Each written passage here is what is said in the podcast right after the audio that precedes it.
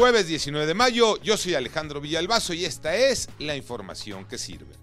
Aunque el presidente reconoce que ella no sabía, la secretaria de Economía Tatiana Cloutier acusa que le jalaron las orejas con la hoy sepultada verificación vehicular nacional de condiciones físico-mecánicas de los coches. María Inés Camacho. A pesar del jalón de orejas que le dieron a la secretaria de Economía Tatiana Cloutier por la norma para la revisión físico-mecánica de vehículos con más de cuatro años de antigüedad a partir de aún se desconoce si la medida entrará en vigor y lo peor quién lo va a pagar y el dinero a qué bolsa irá a parar. Casos de hepatitis en la Ciudad de México, también en Hidalgo, Pepe Toño Morales. Gracias, Alex. En la Ciudad de México, la secretaria de Salud, Oliva López, dijo que hay cuatro niños con sospecha de hepatitis, pero que aún siguen en estudio. Eso en la capital del país, pero en Hidalgo ya también se presentaron cinco posibles casos de la enfermedad.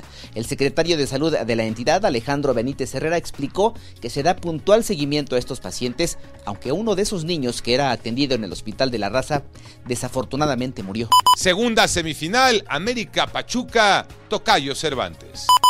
Así es, Tocayo. Esta noche en la cancha del Estadio Azteca se disputa el primer capítulo de la semifinal entre América y Pachuca. En las Águilas están conscientes de que enfrentan al líder general y que hoy tendrán que sacar una buena renta para jugar la vuelta en la cancha del Estadio Hidalgo el próximo domingo.